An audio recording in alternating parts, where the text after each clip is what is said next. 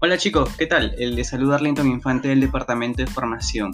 El día de hoy tomaremos en cuenta la siguiente información. Cuando se reciba la comunicación de un cliente informando que no dispone de suministro en la finca o que tiene fuga en el conjunto de medida, en primer lugar debemos comprobar si existe contrato, para lo cual realizaremos búsqueda en Greco, solicitando al cliente los datos que fueran necesarios. Si existe contrato en Greco en situación en corte o condena, dentro del horario comercial, eh, que es de lunes a viernes de 8 a 20 horas, la llamada debe ser atendida por el servicio de atención al cliente, para que le puedan informar al cliente, lógicamente, acerca de la situación de su contrato.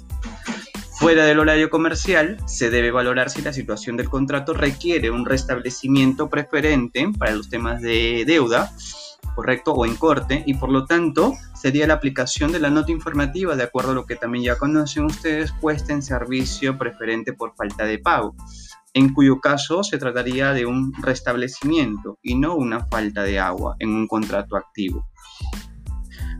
Por otro lado, si no se localiza el contrato, dar de alta en aviso en gaita.